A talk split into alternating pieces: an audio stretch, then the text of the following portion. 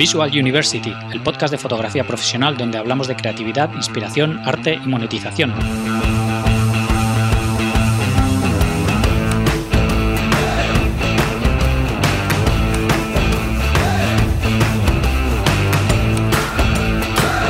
Bienvenidos al episodio 8 de Visual University. Mi nombre es Gonzalo Manera y hoy tenemos con nosotros a Raúl Ortiz de Lejaracio, más conocido como Ruli, fotógrafo comercial originario de Valladolid y que actualmente reside en Sydney, Australia. En la conversación hablamos sobre el cambio que le supuso a Ruli dejar su trabajo como director de arte en una agencia de publicidad para pasar a ser fotógrafo y el empezar su negocio de fotografía desde cero en Sydney, donde no conocía a nadie cuando llegó. Creo que Ruli tiene una historia muy interesante y sin más os dejo con la entrevista. Hola a todos, bienvenidos a un episodio de Visual University. Hoy tenemos con nosotros a Raúl Ortiz de Lejarazu. Hola Raúl, ¿qué tal? Hola Gonzalo, ¿qué tal? Muy bien. O sea, aquí estamos empezando el día en, en Australia, en Sydney. Muy bien. Cuenta a todo el mundo que no te conozca quién eres y, qué es lo que haces. Pues soy Raúl, como bien has dicho. Mucha gente me conoce como Ruli y, nada, eh, soy, soy fotógrafo freelance y, y, también antes era director de arte, y, pero ahora estoy como más centrado en, en fotografía, sobre todo comercial y, documental, por así decirlo. Muy bien. Eh, cuéntanos un poco tu historia, dónde naciste, cómo, cómo ha sido tu infancia y eso así, un poco una pincelada. Pues nací en Valladolid, Pucela, para los que sepan un poco la historia de Valladolid. Y, Y nada, mi infancia, pues eh, no vivía en Valladolid. Eh, mis padres decidieron vivir en un pueblo cerquita de Valladolid que se llama Simancas y, y, vivía pues con mis dos hermanos y luego vino el tercero y nada, tuve una, infancia muy, muy buena. Eh, mis, mis, padres les encantaba hacer excursiones y hacer cosas al aire libre y y no sé, el, el, tema de la fotografía yo creo que estaba ahí como un poco desde pequeño cuando eh, mi, mi, abuela me regaló una cámara de estas Kodak de plástico, de plástico para mm. de, de, apuntar y disparar y, y, yo solo hacía fotos de paisajes. Fuimos hicimos un viaje a, Canarias y, y, yo veía ahí el mar y todas las, los reflejos y eso, y yo me quedaba ahí mirando y hacía una foto. De hecho, recuerdo que estuve mirando entre mis cosas un día en mi cuarto y, vi ahí una foto que hice del Teide y dije, no, no, está mal. Pero era una cosa que tenía ahí que yo qué sé. Yo creo que mi abuela me lo regaló porque yo era un niño muy hiperactivo. Me gustaba como siempre estar, estaba como siempre distraído haciendo muchas cosas. Y, y la cámara de fotos era como un juguete más con el que podía como hacer estar distraído y no o estar más concentrado que distraído y, usarlo para hacer algo. Así que pero pero bueno no sé yo, yo creo que la fotografía en sí apareció aparte de en ese momento luego ya más adelante porque yo estudié en Valladolid empecé estudiando en ingeniería electrónica dos años no un año perdona y, y decidí que eso no era lo mío, yo necesitaba hacer algo más creativo. Y, y en Valladolid no había tampoco, no había nada de fotografía, tampoco lo tenía en la cabeza. Entonces, eh, a mí siempre me había gustado el diseño, cosas así relacionadas con, con el arte o algo visual. Y decidí meterme por el mundo de publicidad porque eh, vi que eso podía tener alguna salida en cuanto, porque mis padres eran muy de, tienes que estudiar algo que tenga alguna salida, no sé qué. Y la, preocupación de los padres siempre. Sí, la preocupación ahí. Y mis padres venían todos de, una, de, de, la rama científica. Yo estudié ciencias y tal, por eso me metí en electrónica. Y, y no sé, la tecnología siempre estaba ahí que me gustaba. Y luego ya te contaré más adelante a lo mejor cómo llega la fotografía. Pero sí, o sea, es un poco como una mezcla de, de arte y ciencia, porque es todo muy técnico, pero a la vez creas algo muy visual y muy como diferente. Y eso es lo que me atrajo en la fotografía. Y nada, en, este curso de publicidad, en, esta, en la carrera de publicidad tuve un curso de fotografía y como que me volví a, enamorar de, ese mundo. Eh, tenía una profesora que era como súper apasionada de la fotografía, nos dio muchísima historia y yo empecé a, ver cosas de, la fotografía que no tenía ni idea, aprender de fotógrafos, eh, los, pues los, los, clásicos eh, Cartier-Bresson y Avedon, Richard Avedon y, nos enseñaba fotos de, de cómo Richard Avedon ahí eh, hacía marcas en una foto para que el retrato saliera genial, o sea, como, como todo un proceso que desconocía en la fotografía y, y luego la, la, el Dark Room, en la sala de revelado también, que, que fue un mundo que no conocía y, y que también me entusiasmó. Y, ¿Y todo eso lo viste en, en la carrera de, de publicidad? Fue un año que, que era una, una asignatura de, de, fotografía, pero yo, pues como ese año tenías más asignaturas, pero yo esa fue como que me enganchó y me acuerdo que me, eh, teníamos una sala de revelado ahí un poco cutre, pero que no estaba mal en, en, la, en la uni y me metí ahí de, de día por la tarde y salía de noche en Valladolid, que a veces hacía frío que te morías, y decía, parecía que estás en otro planeta y no sé, molaba el, el, hecho de como, era como, para mí era la fotografía y yo creo que lo que estoy diciendo es que era como un refugio mental ahí en el que te encontrabas como en tu, en tu propio, no sé, en tu propio mundo en el que, en el que puedes perderte y hacer muchas cosas que, que al final son bastante creativas y, y eso. Sí, además cuando te metes en un, en un, laboratorio es como que te pasan las horas y no te das ni cuenta. Sí, sí, me, o sea, me pasa cuando me pongo con, a editar fotos cuando de algún proyecto que realmente me gusta, pues es lo mismo, que, que acabas ahí como inmerso, pasan las horas y, y, el laboratorio, que es un lugar físico, pues más, te metes ahí, tu luz eh, o no luz, luz roja o o no luz existente y, es como estás ahí en, un, en, otro, en otro universo. Por eso yo creo que la, la fotografía tiene ese... Ese, encanto, yo creo. Ese encanto de, de, que ahora, bueno, se está perdiendo un poco con el mundo digital, pero no sé, al, igualmente tienes, tienes que, que, como hacer una inmersión ahí en, en, en, lo que es el mundo de la fotografía. Sí. ¿Y, seguiste haciendo fotos desde esos inicios con la cámara esa que tenías? Sí, bueno, la, la, en, la, la, universidad. La Kodak esa la tenía ahí un poco, hacía fotos, pero tampoco mucho. Luego descubrí que mi padre tenía una Rolei, una Rolleiflex muy chula y, mm. y, la tenía ahí, estaba acumulando polvo y yo como, pues eso, era un niño ahí súper hiperactivo y que me encantaba cacharrear y buscar ahí nuevos juguetes, juguetes de mayores, y, y, le dije si podía usarla y mi padre estaba ahí súper emocionado y dije, sí, sí, usala, no sé qué, y me empezó a enseñar, sacó una caja llena de trastos que tenía, de, tenía un teleobjetivo que pesaba como 5 kilos para la rola y con un, con un adaptador y ya ahí empecé como a ver como que el mundo de la fotografía tenía como un montón de, de elementos y cacharritos que, que eran como súper entretenidos y que quería, quería aprender. Y, y me acuerdo que fui con esa cámara, la role de mi padre, fuimos a, hicimos un viaje muy chulo a Túnez, toda la familia, y ahí empecé a, practicar, pues, eh, jugando con el desenfoque y haciendo fotos, sobre todo eh, fotos de paisajes y, y, de, y, de, mi familia y, o cosas que me, como pues eso, como era un niño así un poco distraído, pues a veces pues veía un, un objeto o algo que me gustaba e intentaba hacerle una foto a ver cómo quedaba, solo para, no sé, experimentar y, y ver cómo la luz afectaba a los objetos o a las cosas y, y eso, pero no tenía ni idea, o sea, cuando estaba ahí. Y luego en la universidad, pues sí, empecé a aprender y, y, me compré una digital, pero no una DSLR, creo que era una, una Olympus digital.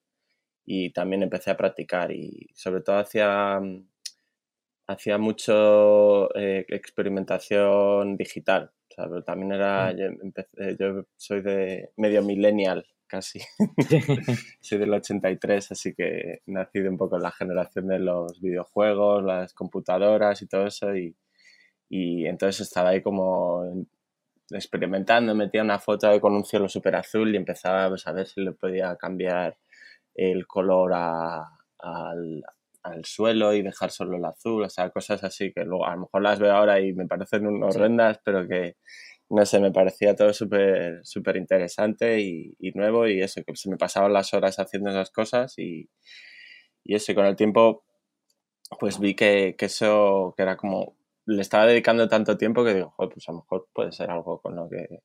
Pero era, o sea, estaba ahí todavía muy lejos lo que era dedicarme a la fotografía, porque estaba estudiando la carrera de, de publicidad y, y nada, luego me, me, fui un año de intercambio de Erasmus eh, a Bélgica y ahí también sí que me compré, me compré otra digital, pero un poco mejor, una Canon PowerShot que disparaba en RAW, que era también cuando ya descubrí el mundo del RAW y era, oh, esto es como otro... Era todo como pasito a pasito. Y, claro. y, y cuando estuve ahí de Erasmus en Bélgica viajé un montón por, por todo Centro Europa y, y, también pues ahí también exploré un montón la fotografía, sobre todo de fotografía de viajes y, y no sé, eso fue poquito a poco como también como era la era de internet, todavía no había Instagram cuando empezó cuando empecé yo con la fotografía digital, pero había eh, Flickr y mm. ese también me abrió un mundo de, de posibilidades porque empezaba a ver fotos de gente nueva y, bueno, yo ya en la carrera había visto fotografía de, de gente, o sea, de, de los clásicos, pero quería ver un poco qué es lo que estaba haciendo el, resto del mundo, porque tampoco tenía...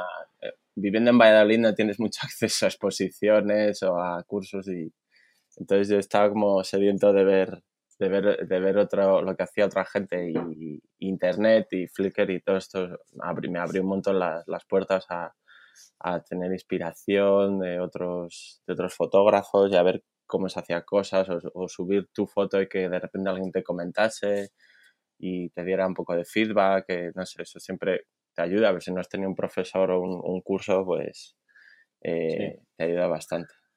Pero bueno, eso, Cuando terminaste la carrera, que te, viniste a Madrid a trabajar? O... Sí, eh, cuando terminé la carrera, eh, bueno, como estudié publicidad, pues en mi universidad hicieron como una especie de concurso en el que en el que presentabas una idea a una agencia y, la mejor idea pues eh, te daban la oportunidad de hacer un, un training, un internship eh, de becario en, en, la agencia, en el puesto que, que a ti te, te, resultara más interesante o que, que tú creyeras que, que ibas a, a, encajar. Y yo siempre he ido, había ido, casi todos los de mi universidad querían ser la parte de cuentas o relaciones públicas, pero yo era la parte creativa y, hacer cositas con el ordenador o yo qué sé, fotografía, todo ese, ese mundo era lo que a mí de verdad me, me apasionaba, el diseño y todo eso. Y acabé trabajando en Madrid en McCann Erickson, que es una agencia súper grande. Dentro de McCann Erickson trabajé en Momentum de director de arte y, y nada, ahí estuve como seis años currando, fueron bastante intensos y, durante eso siempre intensa. Sí. y ahí también como que eh, encontré otro nuevo mundo que era también el, el, mundo visual a través de, también de la fotografía, pero también eh, enfocada a eso, a, a clientes comerciales y, ver un poco cómo la, la esa, comunicación visual se puede usar combinada con otros elementos, con tipografía y, bueno, eh, fotomontaje, ahí también aprendí bastante. tenía un colega, un compañero que controla un montón de Photoshop y luego gente que trabajaba en artes finales que ¿sabes? te enseñaban truquillos de, de, cómo, de cómo retocar una foto, cómo quedarse más limpia o más espectacular, pero en ese, en ese punto yo la, toda la fotografía que hacía era, sobre todo era como un hobby y no, no, no lo veía como algo profesional, pero mm. no sé en qué punto, yo creo que cuando ya llevaba cuatro o cinco años eh, de, trabajando de director de arte allí en Madrid, pues eh, ya pude ahorrar para comprarme una DSLR eh, con, con, una buena lente y tal y, y, ahí empecé ya a hacer fotos que se veían un poco más profesionales, porque la, gente veía las fotos, yo las iba subiendo a Flickr y, cada vez la gente me decía, joder, pues no sé qué, tal, eh, tengo que hacer fotos de esto, no sé qué, y si quieres te puedo pagar, ¿sabes? Y, yo a la vez estaba haciendo publicidad y,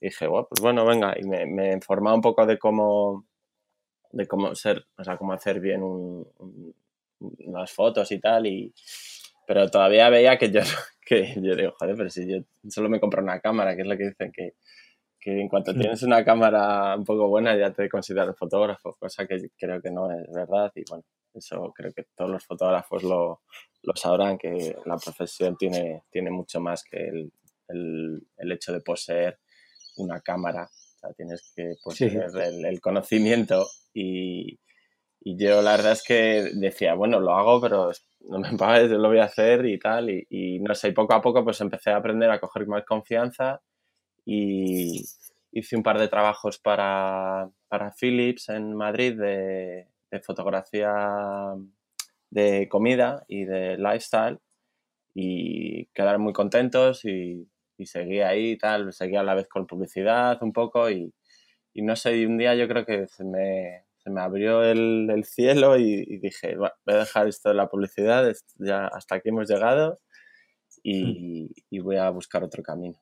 Y, y, acabé en Australia, no me digas cómo, bueno, hice ahí un poco una ruta, estuve en distintos países viviendo, pero como muy poco estuve en Ámsterdam, que estaba mi hermano, estuve viviendo un par de meses, también buscando ahí qué podía hacer.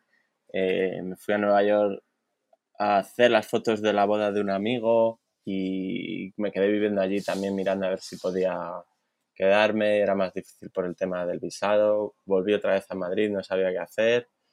Y una amiga me habló sobre Australia y, dije, la verdad es que pues suena guay y, y miré una...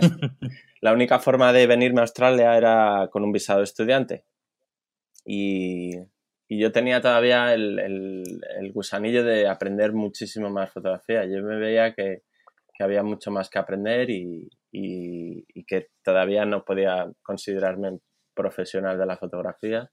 Así mm. que me vine aquí a Australia con visa de estudiante y, y, me apunté a un curso a un curso vocacional que se llaman aquí de fotografía pero que había leído que tenía muy buenos reviews y que los profesores eran todos pues gente que había, está trabajando eh, en el mundo de la fotografía profesionalmente y te enseñan el currículum de cada profesor y su portfolio y ves que, que son gente que, que, tienen un buen un buen currículum y un sí. buen portfolio y dije, joder, pues yo creo que ahí voy a poder estar bien y aprender y tal.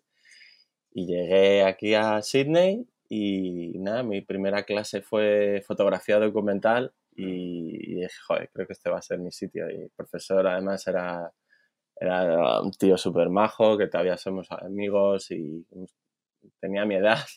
¿Sabes? Como era un curso vocacional, pues tienes ahí gente de, de todas las edades. Era como gente que de verdad le gusta estudiar eso. No es como la universidad, que muchas veces o va gente que, es, que va ahí por, ya por inercia de terminar el instituto. Esto es, va gente ahí que de verdad le gusta la, la fotografía y, y, entonces te encuentras a gente que es más apasionada de la fotografía y no sé, fue como un descubrimiento porque en, en España yo fotógrafos el único que conocía eres, eras tú, básicamente, y, y no tenía ningún otro amigo. Y, alguna, y alguno con el que había trabajado de, de dirección de arte, de, de haberle dado, pues eso, algún brief para, para una sesión de fotos, pero, sí. pero poco más. Y, y, ahí en Australia, pues como que empecé a entablar amistad con, con, gente que se dedicaba a la fotografía o que de verdad le gustaba la fotografía.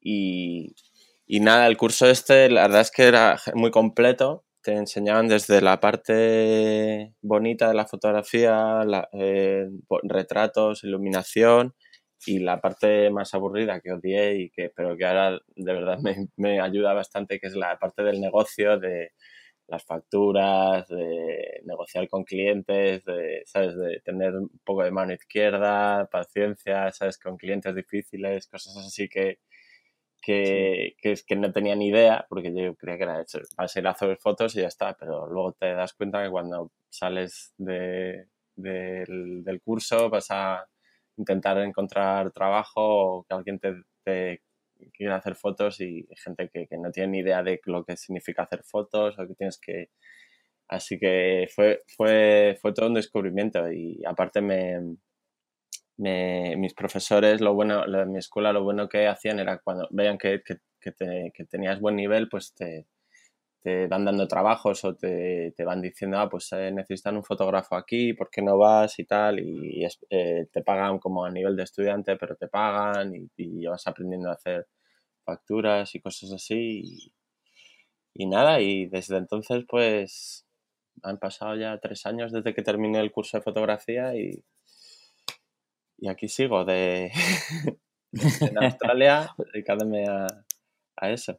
También compaginando un poco a veces con la dirección de arte. Yo creo que ese mundo me ha influenciado para bien y para mal, pero sobre todo yo creo para bien en el hecho de que muchas veces cuando voy a hacer una foto tengo ya la idea final en la cabeza y cómo va a quedar y todo eso y incluso aunque haga la foto vea que no queda como está, pero luego puedo pasar tiempo en, en Lightroom o en Photoshop, en, la, en, la, en, en el darkroom digital, por así decirlo, y, y, dejarla como yo quiero. Así que...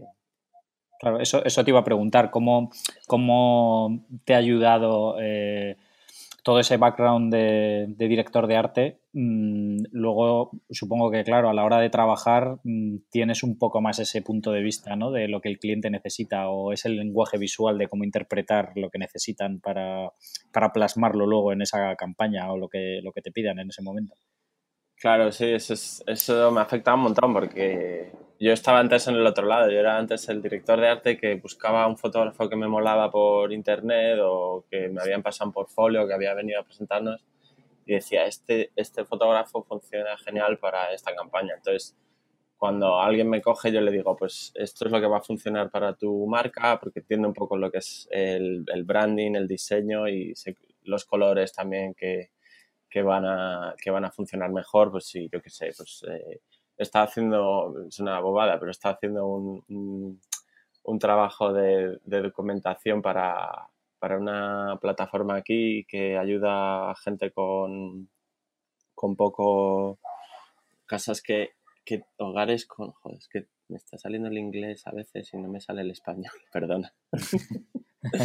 Low income, eh, casas de... Son como casa, eh, de casas de protección oficial, pero aquí es una empresa privada la que lo lleva. Y bueno, lo, la gente estoy viendo que, que, el logo es naranja. Y yo siempre mm. les digo, joder, pues vamos a intentar introducir que, que, que el, el, color naranja como que resalte un poco más de, en las fotos. Entonces, cuando veas todas las fotos en conjunto, vas a ver que el color predominante es el naranja. Y, sabes, si sabes cositas, pues son detalles que parece que no, pero luego le, les das eh, todas las fotos y, lo ven y, les encanta. Por ejemplo, a mí como director de arte y como diseñador, la teoría del color es algo que me, que me fascina y en la fotografía se pueden hacer tantas cosas con el color y dependiendo de la luz que convencida y todo eso, o sea, puedes, puedes hacer que, que en una foto el color te, te dé como una, una, serie de cosas que, que, que, te, que te pueda dar como comunicación visual mucho más. Claro.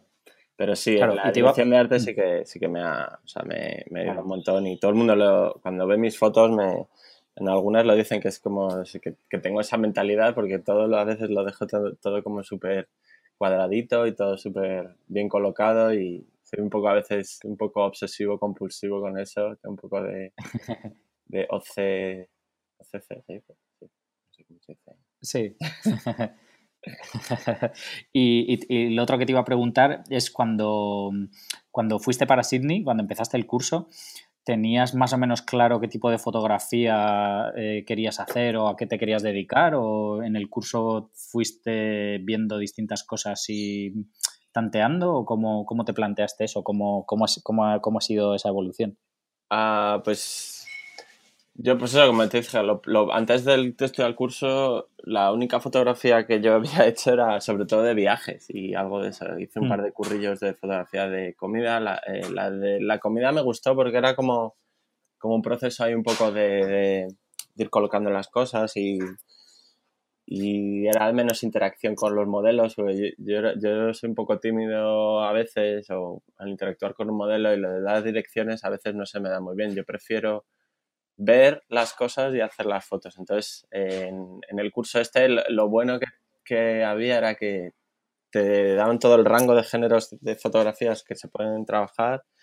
Eh, pues retrato doméstico, retrato profesional, corporativo, fotografía comercial, de, pues eso, de moda, eh, producto, y, luego pues fotografía documental pero, y bueno y luego te explican un poco toda la, la, vertiente la fotografía documental puede estar enfocada también a la fotografía de eventos o fotografía de bodas cosas mm. así que, que, yo veía que te, te, daban un poco una idea de una vez terminases que era lo que te iba a traer un poco te iba a dar dinero o lo que iba a hacer que, que pudieras dedicarte a eso profesionalmente y poder, poder subsistir. Y, claro, ves, por ejemplo, la fotografía doméstica era un mundo, pues eso, que tampoco me atraía mucho. Eh, de vez en cuando sí que yo creo que alguna vez he hecho algún trabajo, pero yo veía que lo que más me gustaba era la fotografía comercial y lo veía porque era, pues eso, pues, pues se puede hacer una mezcla de trabajar en estudio o trabajar en exterior, o sea, era como un poco un, mundo más, como más entretenido, que hay como más, más, más, más amplio, más posibilidades. Y luego la fotografía. Y también, es un poco el, y también es un poco el mundo del que venías con, la dirección. Exacto, era como un mundo más familiar. Yo había estado en, algún, en alguna sesión de fotos como director de arte y al lado del fotógrafo y era como algo más que, que decía, pues esto es como más familiar y sé cómo es y, y, si voy a trabajar con un director de arte voy a saber cómo, cómo interactuar con él porque yo está en ese, en ese lado y, y además eso lo van a apreciar. O sea, que puede, como que iba a aportar más en ese mundo que a lo mejor en fotografía doméstica que, no sé, iba, a lo mejor puede haber hecho, hacer buenas fotos, pero que no, no me llamaba tanto. Y, y la fotografía documental me flipa también, pero es como algo que lo tengo como, como hobby o como una forma yo de, de cuando ya estoy, estoy, un poco cansado de hacer fotografía comercial, de, de, de retratar un poco el mundo de, o eventos o cosas que veo de, con mi, con mi punto de vista o inspirado con otros fotógrafos mm. que, me gustan, pero a día de hoy, pues eso, la, fotografía comercial yo creo que es como lo, lo que de verdad me, me, interesa y de lo que trabajo más. Y cuando mm. hice el curso de fotografía fue un poco lo que, lo que me dio, lo que me atrajo más. Y eso. No sé, si me estoy enrollando mucho o yo qué sé. No, no, no, perfecto. es, interesante, es interesante. ¿Y en qué momento, eh, a ver, mm, normalmente eh, casi todos los fotógrafos, por lo menos en mi caso y en mucho, mucha gente que conozco, eh, suelen empezar la fotografía por afición, de, pues es un hobby, fotografían pues a sus amigos haciendo lo que sea o tal, y poco a poco van viendo que que, les gusta, que se van metiendo más de lleno y poco a poco llegas a un punto en el que te planteas ya mm, dedicarte profesionalmente. Y por lo menos en mi caso hubo como un momento así un poco clave en el que, en el que te das cuenta de que dices, joder, de, verdad me puedo dedicar a esto y puedo vivir de esto. ¿A ti te ha pasado un poco eso? ¿O, o, tú al venir del otro mundo que de la publicidad ya sabías que también podías vivir de eso, puesto que había fotógrafos que se dedicaban a eso y, como, o, fue un poco progresivo? Fue, fue, un poco progresivo, es como lo que dices tú, hay un punto, bueno, a, mí lo que se me pasaba era que, que como con la era de internet y con todo esto de que puedes compartir tus fotos online, pues eh, tenía como un público, por así decirlo, había gente que, mis amigos, era el público eran mis amigos, pero que, que, que estaban conectados a internet y veían mis fotos y, y yo qué sé, me, decían, joder, son de verdad muy buenas tus fotos. Y yo, vale, me lo dices porque eres mi, eres mi, amigo, no sé qué tal. Y, de repente, pues un día pues, eh, me sale este curro estando en Madrid de, para Philips de, de hacer eh, fotografías para, para, un, para un libro de recetas. Y, y yo acepto el trabajo. Me dicen, joder, pues eh, sí, necesitamos estas fotos, tal, eh, te podemos dejar este espacio para que tú traes las luces y todo, tal. Y, y, yo iba con un equipo un poco regulero para ese curro, pero me alquilé una luz con, con una softbox. ¿Cómo se dice en español? Bueno, eh, sí, con una ventana. Esa mm. ventana. Me pasa que, que, ahora tengo todo el vocabulario de, de, equipo y todo eso en inglés y, claro. y no me, porque aquí, aquí trabajo con eso. Y, y luego, pues eso, eh, me puse, me llevé ahí mi trípode y, y, mi cámara con un par de lentes que tenía, la, la Canon 50D, creo que sí, era, que no era full frame ni nada, pero bueno, que se los comenté al cliente y me dijo, no, no, si estas fotos no sé qué, tal, y, yo, vale, pues tiramos con eso. Y ese, ese, ese puede ser uno de los puntos de inflexión en el que dije que podía ser algo a lo que me podía dedicar y, y luego, pues eso, ha sido progresivamente. Cuando, cuando llegué aquí a Sydney, pues más, fue también la prueba definitiva, venir a un curso en el que, que los profesores eran fotógrafos y cuando terminases el curso es que los profesores pues que te llamasen para que hicieras otros trabajos o, ¿sabes? O que vieras cuando les enseñabas los, los, los assessments o los, los, proyectos del curso de fotografía y que veían que tenían un buen nivel y te, los profesores te dan un feedback que decías, joder, pues esto inténtalo mandar a esta revista o mandar a esto porque tiene un muy buen nivel, pues te vas dando cuenta que, sí que te puedes de, dedicar profesionalmente, así que era un poco, sí, progresivo. Es una validación importante, claro. Sí, sí, sí. Porque, no sé, a mí, una de las cosas que, que más me gusta es que, que, alguien, y de hecho me siento súper, eh, pues la palabra en español, honor, eh, honorar, no, igual. O sea, como que me, que me siento muy agasajado, o como se diga, sí. de que me haya de hacer esta entrevista, que, joder, que eso quiere decir que, no sé, en el mundo de la fotografía, que, que otro fotógrafo te, te llame o te, o te dé un buen feedback sobre tu trabajo, porque es alguien que entiende cómo, cómo funciona de verdad la fotografía, es, es bastante rewarding, ¿sabes? Que recompensa. Claro, que sí. está muy bien. Así que. Claro. pues nada, me alegro. Perdona, meto palabras en inglés porque, o sea, creo que se me está olvidando hablar. Nada, seguro que todo el mundo que lo escucha está acostumbrado a leer de todo en inglés por internet, así que... Es que no quiero sonar de esos que son así un poco pedantes, que de repente en una reunión empiezan a hablar solo con palabras súper raras en inglés, pero es que de verdad a veces no me salen las palabras en español. Pero bueno, Es, lo, que tiene vivir fuera, ¿no? Que al final tu idioma habitual es el inglés permanentemente, entonces, y, llevas años ya ahí, que tampoco es que lleves tres meses. Eso fue una cosa un poco difícil, porque cuando llegué aquí, aparte en, Australia tienen un acento súper cerrado y algunos profesores tienen acento australiano y me acuerdo de una clase que tuvimos de, de retoque digital que, que, no entendía nada el profesor. Menos mal que se me daba bien a mí el retoque, el retoque digital de antes porque si no habría, habría sido un, un, fracaso, pero sí, es, es interesante.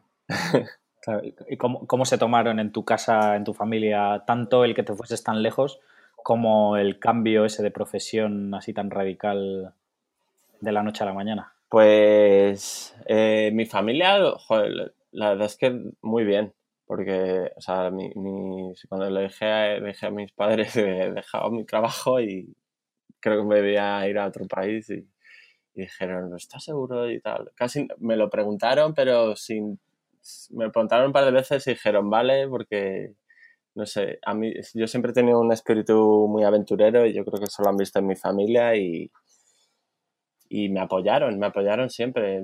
mis padres y mis hermanos como que, que me han apoyado siempre a, a seguir mi, como mi sueño eso de, de, dedicarme a la fotografía y la verdad es que eso está genial porque que tengas el apoyo de tu familia es, eh, es, fundamental porque es como, sabes que son como tus mejores aliados y son los que al final te van a te van a defender y te van a te van a soportar todo lo que hagas y, y la verdad es que, fue y, también y también a ti te da una tranquilidad no saber que están que te respaldan y que si tienes algún problema Exacto. sabes que van a estar ahí también para ayudarte mis padres me han apoyado un montón y, Aquí, joder, quieras que no, empezar de freelance en un país que no es el tuyo, que no tienes casi contactos y eso, a veces puede ser durillo eh, a nivel de, de, de, tener un, un, sueldo estable y tal. Y, y tener ahí soporte familiar o que alguien te, te apoye cuando las cosas no van bien, eh, está genial. O que, que, no te digan, no, ¿por qué no te dedicas a otra cosa? Tal. En ningún momento me han dicho eso. O sea, o sea tú sigue con lo tuyo y tira para adelante porque confiamos en ti y tal. Y, y la verdad es que es genial. Y vinieron a verme cuando estaba aquí en Australia, viendo toda la familia. Y cuando viene gente de fuera, bueno, tú también viniste. Y, ¿sabes? Cuando viene gente de fuera y les ves, como que te da un poco de pena porque les echas de menos de estar tan lejos, pero a la vez te da como un, un empujón a seguir y a, hacer cosas para, para que se sientan orgullosos. Es como una, una motivación más. Sí, sí, sí, Como que, como que quieres demostrar que, que te está yendo bien, ¿no? Digamos exacto, exacto. que, que, no, que, no, quieres pensar que les has defraudado, aunque no, no van a decírtelo, pero que es como, ya que te están apoyando, pues intentas dar, dar lo mejor de ti y, yo hacia, a día de hoy, o sea, creo que todavía me queda muchísimo por, por aprender. Yo sigo, yo sigo asistiendo, o sea, algunos fotógrafos a los que asisto yo creo que son de mi misma edad así y tal, pero, pero les, o sea, ellos me ven que, que me gusta tanto que, que, me llaman y sigo trabajando con ellos porque para mí es que cada vez que trabajo con un fotógrafo que lleva a lo mejor más años trabajando que yo, es como una clase y, intento aprender lo máximo y, y, luego me da a mí eso, la más confianza yo a hacer mis, mis, propios, mis propios proyectos personales o trabajos para otros clientes en los que puedo decir, pues mira, hay que hacer esto, esto, ¿sabes? Que también es una forma de Yo creo que, que, además la mejor manera de aprender es viendo a otra persona mm, cómo lo hace, ¿no? Porque incluso eh, o sea, en la fotografía es un mundo que, que, puedes hacer las cosas de muchas maneras y no una está bien y otra está mal. El maestrillo tiene su librillo, es, en el mundo de la fotografía es así, o sea, yo he trabajado con tantos diferentes fotógrafos que hacen las cosas de forma tan diferente y que tienen resultados igual de buenos, así que sí, sí. Claro, claro, y luego también, digamos que si asistes a un fotógrafo, pues ves muchas cosas que, que de otra manera es imposible, ¿no? De cómo interactúan con, con un modelo, con un cliente, cómo, cómo, solucionan un marrón que les puede surgir en mitad de la sesión. Exacto, esas son cosas que, que, no se aprenden en, en la escuela ni nada, los marrones y todo eso, o te falla una luz y tienes que salir ahí a, yo qué sé, hacer cualquier cosa usando todo lo, que, lo que tienes y a pensar siempre, tener, ser muy previsor y tener siempre un, un backup, un plan B y cosas así, sabes que eh, está, está, muy bien. O sea, yo, yo ahora mismo estoy como alternando asistir, asistir a fotógrafos y, y, hacer mis propios trabajos y creo que voy a seguir un, un, par de años todavía haciendo eso porque creo que es importante y, y aparte pues la fotografía puede ser un mundo a veces muy un poco solitario porque es como estás tú solo ante el peligro muchas veces y tener asistentes o trabajar con otros fotógrafos como que reparte un poco la carga y, y, valoras el, el, trabajo en equipo que, que a lo mejor en, en, otras profesiones sí que hay, pero la fotografía a lo mejor no hay tanto y, y está bien yo creo que el tener el apoyo humano y, y poder trabajar con con más gente es algo, es algo muy importante. Yo creo que es algo que quiero hacer cada vez más porque a veces es lo que digo, como freelance, a veces es como te sientes un poco tú solo ante el peligro con el cliente o con el modelo que está delante tuyo y puede ser un poco abrumador, pero, pero bueno, es, es otro mundo. sí.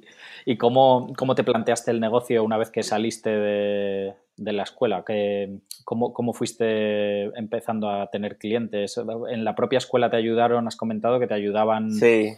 Ya, ¿Ellos tenían como una especie de bolsa de trabajo o alguna cosa así? O... Sí, a ver, tienen como una bolsa de trabajo. Bueno, yo, yo siempre he sido, desde que llegué aquí a Australia, antes de empezar el curso ni nada, o sea, yo era como a todo el mundo le decía que, que era fotógrafo. O sea, yo tenía ahí mi me hice mis tarjetas con mi web, eh, con mi rulifotoart.com y todo eso, diciéndoles lo que hacía y, y le, les dije, mirad mi web y si necesitas fotografías, yo estoy aquí tal. Entonces, eh, eso fue una de las formas con las que empecé a encontrar trabajo boca a boca y preguntando y dando la coña a todo el mundo. Y por supuesto, el, el ¿cómo se llama este? el en, la escuela eso, que me, tenían como una bolsa de trabajo y a veces necesitaban eh, fotografías, me llamaron también incluso de la misma escuela, necesitaban hacer retratos para una campaña de, educación y cosas así y, ellos preferían usar fotógrafos de su propia escuela, obviamente, que, que usar fotógrafos externos. Entonces, ese también te da confianza para luego coger trabajos más, más grandes o trabajar para otros clientes y lo vas poniendo en tu, en tu portfolio y dices, ah, pues he hecho fotos de esto, tal, y, y sí, poco a poco... Lo, difícil es, es, meterte en la rueda y ponerla a rodar. Una vez que ya, como que ya va un poco, va más, es más fácil. Cuanto, cuanto más cosas has hecho, más fácil es hacer más también. Estoy cada vez haciendo más cosas y, y bueno, y el negocio, pues yo creo que lo, va evolucionando. Yo, o sea, desde que empecé hasta ahora, yo creo que eh, ha ido cambiando un poco la forma en la que, en la que me vendo, en la que intento encontrar nuevos clientes y eso lo, lo, vas como refinando, un poco cosas que no te gustan, cosas que te gustan, de, de, de la forma en la que haces las cosas y, y nada, y sobre todo ahora con internet, pues estoy intentando, estoy como aprendiendo, intentando aprender un poco más del tema de, de, marketing digital y de estar en las redes sociales, estar en LinkedIn, el posicionamiento en los buscadores y, y vas, yo, voy sobre todo a muchas charlas y siempre estoy interesado en ver cómo otros fotógrafos trabajan, la parte esa, la parte de promocionarse fue una charla aquí muy interesante. a, mí me parece, a mí me parece una parte muy interesante, la verdad. Sí, es algo que no se habla mucho en la fotografía, pero tú ves las fotos bonitas y tal, pero luego ves que, ese fotógrafo tiene detrás, tiene una estructura de, negocio, ¿sabes? Que tienes que, que al final tienes que, eh, que te sea rentable, pues muy bonito que sea hacer la foto, al final tienes que pagar facturas, comer y, ¿sabes? Sí, sí, sí. Y si, llega un momento que no puedes pagarlas, eh, te tienes que buscar un trabajo y se han acabado las fotos bonitas y se ha acabado todo. Exacto, así que es, eh, mucho trabajo detrás que a veces es un poco aburrido, pero tienes que hacerlo bien y, eso cuando trabajas con clientes lo ven y, y, notan ese esfuerzo y por eso te vuelven, te vuelven a llamar y eso es algo muy importante a la hora de ser fotógrafo, que no solo es hacer la foto bonita, es que el trabajo entero, o sea, la forma de gestionar todo el trabajo sea, sea eficiente y, que, y, profesional y que al final eso se, se transforme en, una inversión a largo plazo para que te, te vuelvan a llamar. Así que eh, es bastante interesante. Aquí había un fotógrafo que, que eh, contó un poco su historia, que el tío se tenía, empezó una familia y le encantaba la fotografía y el tío pues todavía no tiene clientes, pero eh, consiguió que en el SEO, en el buscador de Google, tú pongas Photographer Sydney y salga su nombre. Dice que, o sea, que el tío se fricó y empezó a, meter código en su web y a aprender todo lo que es el posicionamiento del Search Engine Optimization y, y lo contaba y decía que, que, que, había echado muchas horas en eso y para que le saliera eso, que, porque al final la gente no sabe los nombres de los fotógrafos. Y es muy interesante. O sea, tú al final, cuando alguien busca un fotógrafo y en Google van, lo que van a poner es fotógrafo, fotógrafo, por ejemplo, Madrid, fotógrafo, fotógrafo Sydney o lo que sea, en, el sitio en el que estás. O, o a lo mejor más específico si estás buscando food, photographer, no sé qué. Entonces, eh, eso como que te hace también pensar un poco en a, en, qué tipo de fotografía te vas a enfocar para que luego tu, tu negocio lo posiciones así, pues, fotografía comercial, cosas así. Entonces, eh, es, es, bastante interesante eso porque, porque es como es una forma más de, de, plantear tu negocio y con las nuevas tecnologías de, de hacer lo que sea, de hacer que sea rentable. Claro, y además, además también a mí, a mí me parece una parte interesante porque creo que es una parte que también necesita su creatividad. Es decir, si haces lo mismo que hacen los 20.000 fotógrafos que hay, no vas a destacar de ninguna manera, pero que tienes que intentar eh, que tus fotos o que la gente te conozca por algo diferente de lo que conocen a otra gente, ¿no? Exacto y, que al final tiene su parte creativa también y su parte bonita, yo creo. Sí, todo eso. sí, sí. Eso, esto es bonito porque aparte eh, ahora como, como hay cada vez más acceso a la fotografía y cada vez gente que tiene, pues eso es lo que estábamos hablando antes fuera de la entrevista de lo de los, de los drones, que ves cuentas de gente que, que tiene de un dron, que es una leche de fotografía, y, y, y, ves que cada vez hay más gente que está haciendo lo mismo porque ven lo mismo, entonces tú eh, tienes que diferenciarte, entonces es, es interesante lo, que se está formando ahora con todo las redes sociales, internet, es, es, es, bastante, es bastante interesante en el hecho de que la fotografía se puede, puede estar tomando un camino en el que todos vamos a hacer el mismo tipo de fotos, que creo que no, eh, y mm. otro en el que la gente empieza a decir, pues voy a hacer algo totalmente diferente, o voy a empezar a experimentar, o voy a empezar a hacer cosas para, pues eso, para destacar un poco sobre, o para encontrar ese, ese niche o ese nido de, gente que, que, puedas tú proporcionar fotografía o contenido que, y, que, y que te guste trabajar con, con ese tipo de, de clientes. Sí, sí desde luego. Mm. ¿Cómo, ¿Cómo, usas tú las redes sociales para todo eso? ¿Las usas o usas, bueno, sé que tienes Instagram, pero ¿lo usas de alguna manera para tu negocio o cómo, cómo te lo planteas todo eso? Pues eh, más que para mi negocio, la verdad es que no lo uso, o sea, como negocio no lo uso así tal cual, o sea, lo, uso como, pues eso, como una especie de, de escaparate, suena un poco ahí a, a, a vender un poco tu alma, pero es, es, es, es un eh, Instagram al final es como un escaparate de tu tienda y tú, tú, vas a poner ahí lo más bonito. De, Entonces, eh, es, como un es como un portfolio fuera de tu página web también. Sí, y, y, bueno, a mí lo que... Al, final es eso, un escaparate. Yo, lo, como he dicho antes, soy un poco millennial y siempre he estado, me han encantado las redes sociales. De hecho, en publicidad, cuando mi, mi proyecto de final de carrera fue sobre las redes sociales. Y, y estaba metido en todas. Estaba metido en Flickr, eh, pues la, primera red social de fotografía, luego Instagram, que fue ya la red social por antonomasia de fotografía. Y ahora, bueno, además, además de fotografía es como de estilo de vida, todo es perfecto ahí, o es como... No sé, me, el mundo de las redes sociales me parece un, mundo súper interesante y eh, Facebook sí que yo creo que me ha dado más más acceso a clientes o a gente que, que, de repente me escriben por Facebook y me dicen, necesito un fotógrafo, tal. Entonces ya yo digo, pues mira, mándame el email lo que quieres y luego, porque a veces te, te escriben por Facebook, necesito estas fotos rápido, tal. Entonces tú tienes como que calmarles un poco y decirle, a ver, vamos a hacer, mándame lo que quieres y lo discutimos. Y bueno, a veces encuentras gente que no llega a ninguna parte, pero luego llega encuentras clientes reales o gente que de verdad sí que quiere fotografías. Entonces, en ese aspecto yo creo que las redes sociales sí que, sí que me han ayudado bastante a, a encontrar trabajos. O también en, aquí en Australia, a lo mejor en Madrid también hay, pero aquí en, en Australia, en Sydney, como en Facebook, hay varios grupos de eh, se busca cámara para tal, o se busca fotógrafo para cual, o ¿sabes? es como hmm. una especie de grupo que hay gente solo de esa industria, entonces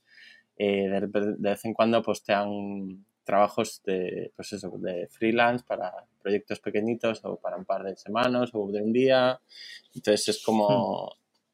Es, eso vamos, me ha, dado, me ha dado bastante la vida con eso. Y, y cuando llegué, cuando llegué aquí a Sydney, igual yo tiré de Facebook, en plan buscar amigos en común que vivan en Sydney y, y yo con todo el morro, pues había gente que habla español, había aquí en cuantos españoles que trabajaban en el mundo de la fotografía o del vídeo, cosas así relacionadas.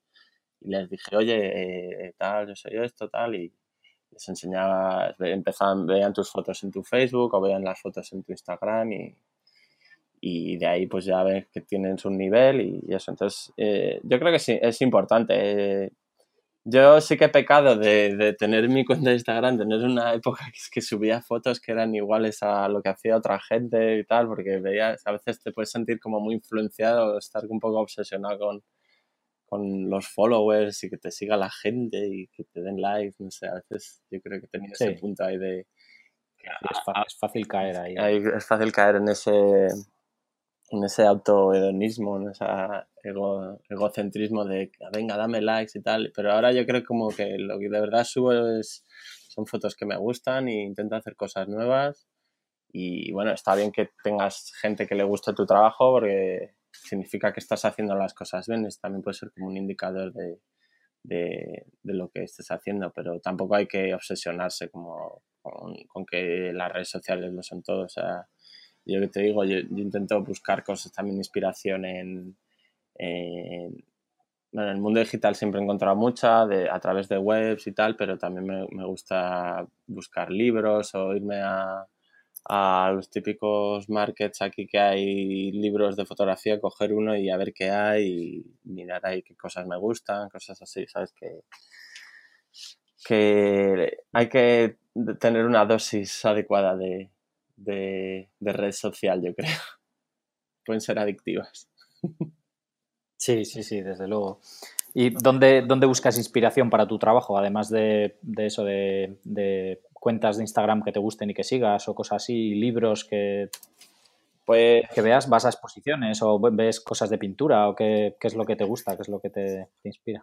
El, de, bueno, lo que he hecho, de internet, fotografía, me encanta eso, seguir buenas cuentas de Instagram y, también eh, tengo como páginas de internet que, que, me encanta ver, que hay una que se llama eh, es, como, es fotografía y diseño sobre todo, porque a veces hay, como páginas de, diseño que, te, encuentras cosas súper super chulas. Se llama, la tengo aquí, es que tengo, yo tengo, soy un, un friki del Chrome y los tengo todas mis carpetas ordenadas por, fotografía, diseño, eh, cosas chulas. tengo y de vez en cuando, antes tenía el Google Reader que lo quitaron, entonces ahora ya no tengo eso, pero... Sí, para mí cuando lo, cerraron fue una catástrofe. A mí fue como digo, pero bueno, ¿por qué han hecho esto? Ahora han introducido Google News, pero es más de noticias. Yo, yo quiero, no quiero noticias, yo quiero ver cosas bonitas. Hay una que se llama Colossal, que es arte, art design and visual ingenuity, que es hay cosas muy, muy chulas. Son, pues eso, artistas que suben sus proyectos y ya te pasaré los links si quieres.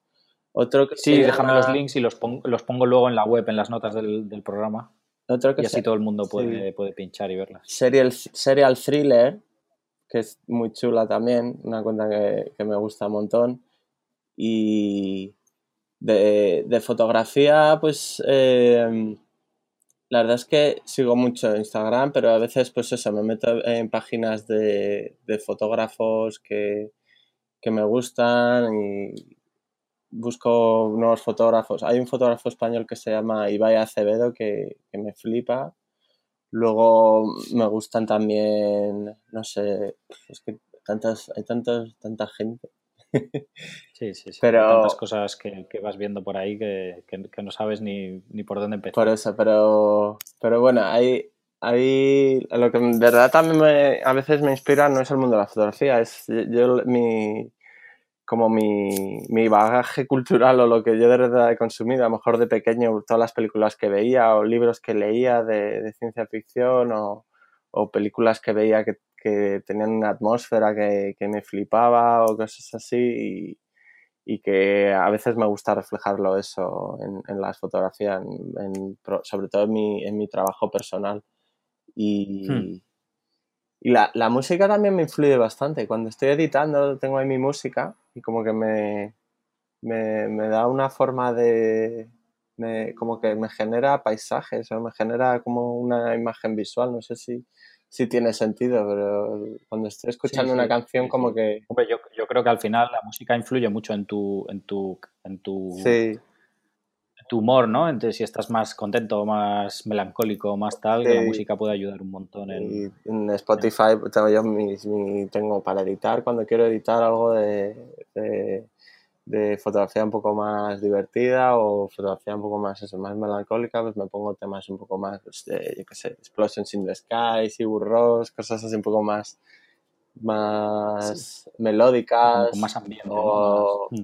yo qué sé, también me mola mucho Arcade Fire y no sé, o sea, la música como que es, es un mundo que me inspira mucho. A, a veces voy con los cascos y vas haciendo fotos y voy por la ciudad, voy escuchando M83 y como que me mete ahí en un mundo y, no sé, es, es curioso cómo, cómo, te puede, cómo te puede afectar. Sí, sí, desde mm. luego. Y em, te iba a preguntar, eh, ¿cuáles son tus aficiones? Eh, fue, aparte de la fotografía, ¿qué, haces por allí, por Sydney, aparte de, hacer fotos? Pues, aparte de hacer fotos, eh, a mí siempre me ha gustado mucho, eh, desde casi pequeñita, bueno, a mis hermanos les encanta el surf y yo soy más del, bodyboard y, me encanta hacer eso. Eh, tenía una cámara de estas eh, acuáticas, una Canon, pero la perdí en un día que había muchísimas olas y me dio, o sea, la tenía enganchada a la muñeca y se rompió el enganche y tampoco era una cámara muy buena. Y desde entonces me da más miedo meterme a hacer fotografía acuática, pero es algo que lo tengo ahí pendiente porque me encanta estar en el agua y voy a intentar el año que viene, lo tengo como un poco como proyecto de de, verdad hacer más fotos en el agua, porque me encanta como aquí hay muy eh, fotógrafos acuáticos muy buenos, porque aquí en Australia el surf es, es muy grande, pero bueno, tampoco me voy a poner a competir ahí con los fotógrafos de surf, pero yo qué sé, eh, siempre me gusta darle a lo mejor un toque más artístico o una visión un poco más personal mm. de, del, del mundo acuático y yo qué sé, me tengo que comprar una, me tendré que comprar una carcasa o algo ahí para, para la cámara y, experimentar ahí. Y me gusta el cine, me encanta. Veo muchísimas pelis de, todo tipo de géneros. ¿Qué más aficiones tengo? tengo sentido como distraído a veces. Voy a un montón de, exposiciones aquí en, Sydney. Eh, me, me, mola, antes, lo hago menos, pero me molaba mucho ir eh, de eso, la, actividades al aire libre, ir en bici a... Tengo aquí una bici y a veces me voy con la bici y me pierdo por ahí por, por la ciudad o me, me voy a, a lugares. Otra cosa que no he dicho que tengo más afición por aquí, y aquí hay muchos sitios de, ir a, sitios abandonados a hacer fotos. Ah, sí, hay, hay, hay, mucho por allí. Sí, hay mucho urban exploration y es un mundo también que, que me, me, fascina. tengo un par de proyectos en mi, en mi web, creo que hay un par de. Ya, te los pasaré algunos links de. Ahí, ahí es, no sé, es como un mundo, es como una especie de arqueología moderna que, me, me, encanta. y la fotografía, no sé, la fotografía de esos sitios, la verdad es que siempre tiene ahí algo, algo chulo. Y no sé, ¿qué más aficiones? Me... Tengo la... Bueno, me gusta mucho la comida, soy un foodie, creo. y, y eso, sí, la, la, música sobre todo, ir aquí, aquí hay festivales y conciertos y tal, pero son súper carísimos, en Madrid va más, pero aquí un poco menos, pero eso, el mundo de la música también mola, pues a veces me, me gusta ir de vez en cuando a un, a un buen concierto y, y eso, y no sé, no sé qué más aficiones, tampoco, a veces cuando eres fotógrafo no te, tienes aficiones, pero luego no tienes tiempo de de hacerlas, porque estás tan liado que... Sí, sí, sí. o que, o que, la, intentas relacionar tu afición con la fotografía, porque está tan dentro de ti. te he dicho mi afición a hacer surf, a hacer bodyboard, y ya te estaba hablando de que quiero comprar una carcasa para meterme con la cámara y, joder, pero no, a veces lo que hago es dejo el móvil, dejo la cámara y todo, me voy con mi tabla y me voy solo al mar y, y es solo estar ahí en el agua y ya está guay, porque desconectas de, de todo y, es, es, necesario, porque a veces te puedes meter tanto con la foto que, que, te, te, va a estallar la cabeza. Por mucho que te guste, necesitas, necesitas tener un poco de tu tiempo y aficiones que, que te desconecten un poco de, de, de todo. Y el, el mundo de estar en el agua y estar ahí metido me, sí que me, me gusta. En, en y... Sí, sí, estoy, estoy de acuerdo. ¿Cómo, ¿Cómo, te ves dentro de unos años? ¿Te sigues viendo allí en Australia? ¿Te, o sea, ¿te gustaría quedarte allí o, pues tienes intención de viajar y de ir a más sitios? O... por ahora tengo una visa que me acaban de conceder, estoy bastante contento porque aquí el tema de las visas es un coñazo. Me dan una visa de trabajo de dos años, lo que quiere decir que ya no tengo que estudiar más ni hacer más cursos. A veces aquí para tener la visa necesitas estar haciendo un curso o algo y pagar cada cierto tiempo tiempo. Pero por ahora yo creo que me voy a quedar un par de años aquí en, en Sydney y no sé, una de las cosas que, me pica y, que creo que me, está guay que me hayas entrevistado y una de las razones también por las que estoy contento es que yo que sé, que si este podcast lo escucha más gente en España, pues que está bien que me conozcan en, mi tierra, porque no, creo que no he hecho nada así de, de valor en España y me gustaría pues, poder ir allí y hacer más trabajos, intentar alternar hacer trabajos en, en Australia y, en España o encontrar una conexión a día Australia-España y hacer algo, algo interesante. Hmm. Y, y, bueno, viajar me encanta y a otros países eh, para visitarlos o para hacer trabajos es uno de, también de, mis sueños. Me encantaría pues, pues eso, que te coja una marca o un cliente y te dice, pues tienes que ir a este sitio y documentar tal, o yo qué sé, o que es, es una de las cosas que, que, la verdad es que veo que, que sí que me gustaría trabajar más en, en diferentes mm. países. Pero por ahora me, Australia me está tratando muy bien y me voy a quedar por lo menos un, un par de añitos, sin olvidar sin olvidar España y sin olvidar que el mundo es muy grande y que hay muchos sitios en los que se, se puede trabajar y seguir haciendo cosas y, cada vez el mundo es más global.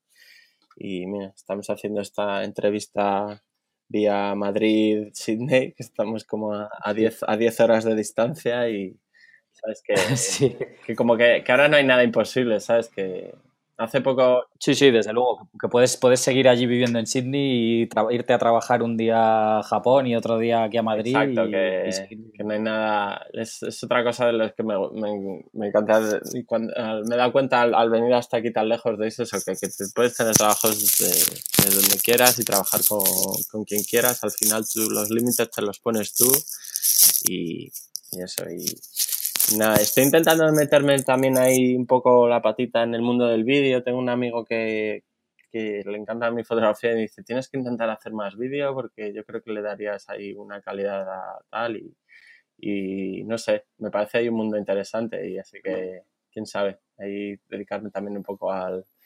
Creo que está evolucionando un poco esta profesión, la fotografía, afortunadamente o desafortunadamente, cada vez tienes que aprender más cosas porque solo con ser fotógrafo eso, no, a veces no te da, entonces necesitas saber más, tener como más un set de, de habilidades más amplio, entonces pues mira, quieras que no, pues vas aprendiendo y a mí aprender siempre me ha gustado, vengo de una familia de, de profesores, mi abuela era profesora, mi padre es profesor y es como los científicos siempre están ahí viendo, innovando cosas, aprendiendo cosas, así que es algo que, no sé, pues yo creo que en unos años pues voy a seguir aprendiendo y seguir eh, haciendo cosas nuevas, así que...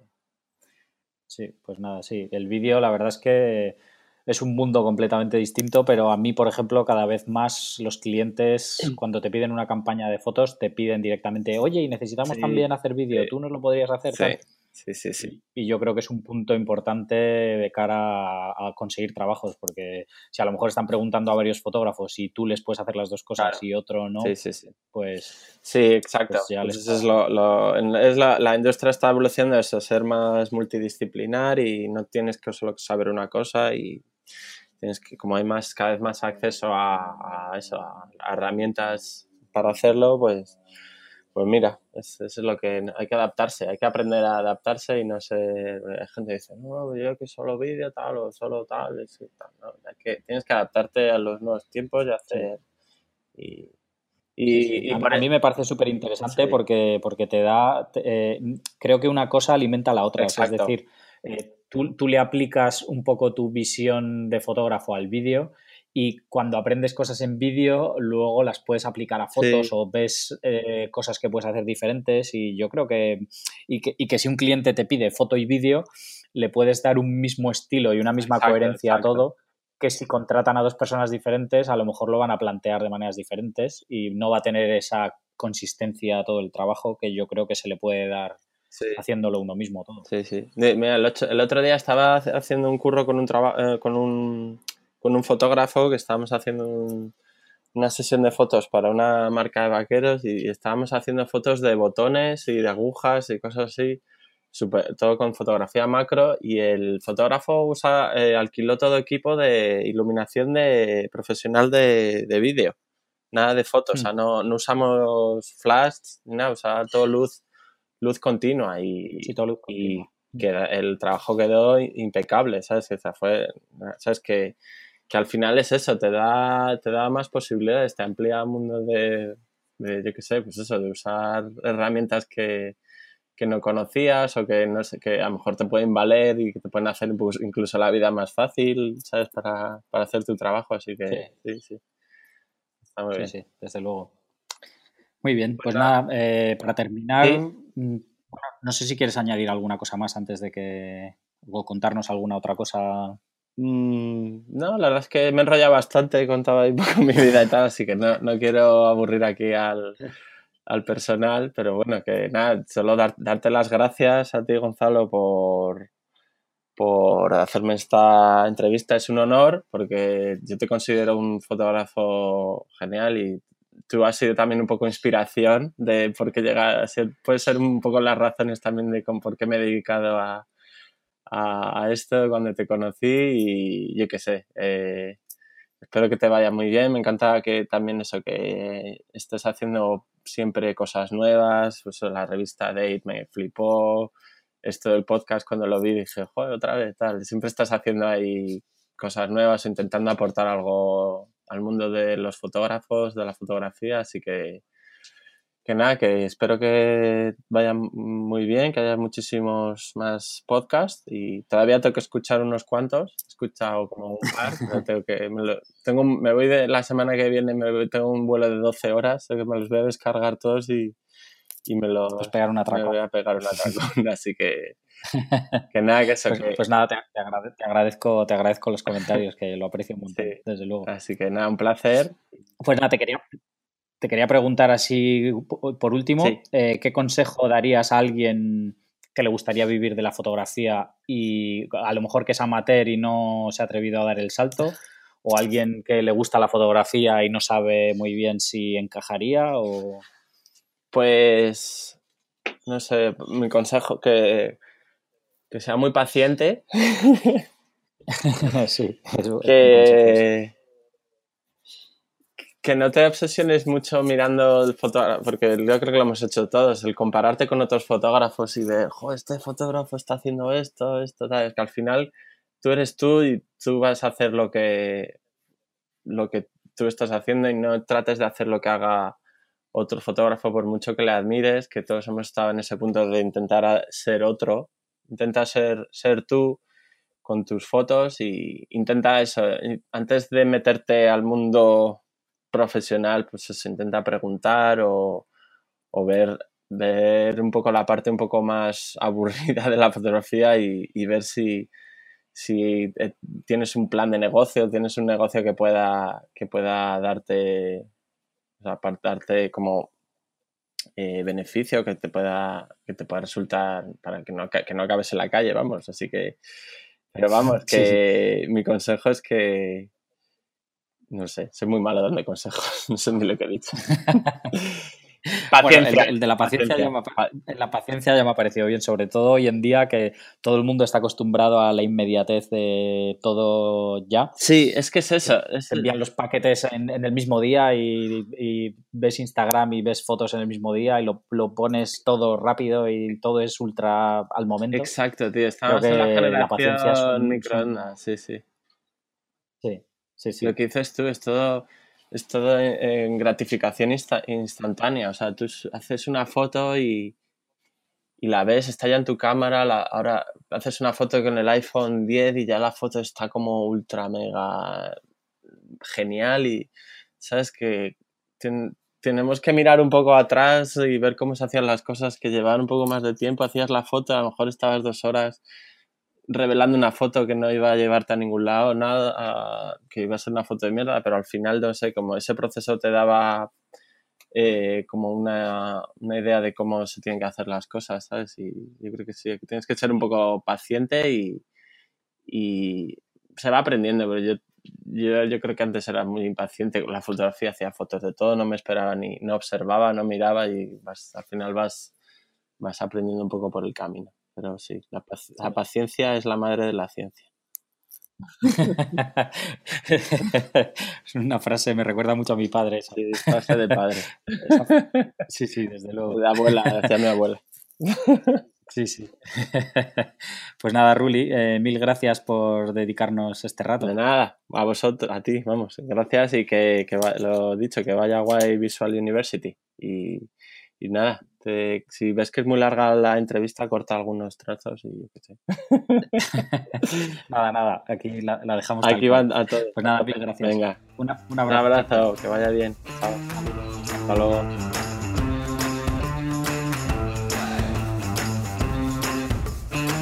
Bien, esto ha sido todo por hoy. Quiero dar las gracias a todos los que hayáis escuchado hasta el final y a Ruli por dedicarnos este rato. Para ver el trabajo de Ruli puedes visitar su web de chemistryoflight.com o seguirle en Instagram con el usuario rulifotoart. De todas formas, tenéis todos los enlaces de lo que hemos hablado en visualuniversity.com barra 8. Para estar al tanto de los nuevos episodios os podéis suscribir en iTunes o la app que uséis habitualmente para escuchar podcasts en vuestro teléfono. Pero además podéis seguirnos en Instagram, el usuario es Visual University y además ver muestras de las fotos de los entrevistados. Si os ha gustado la entrevista, por favor, dejar una valoración en iTunes que me ayuda mucho a que más gente encuentre el programa. Un saludo y hasta la próxima.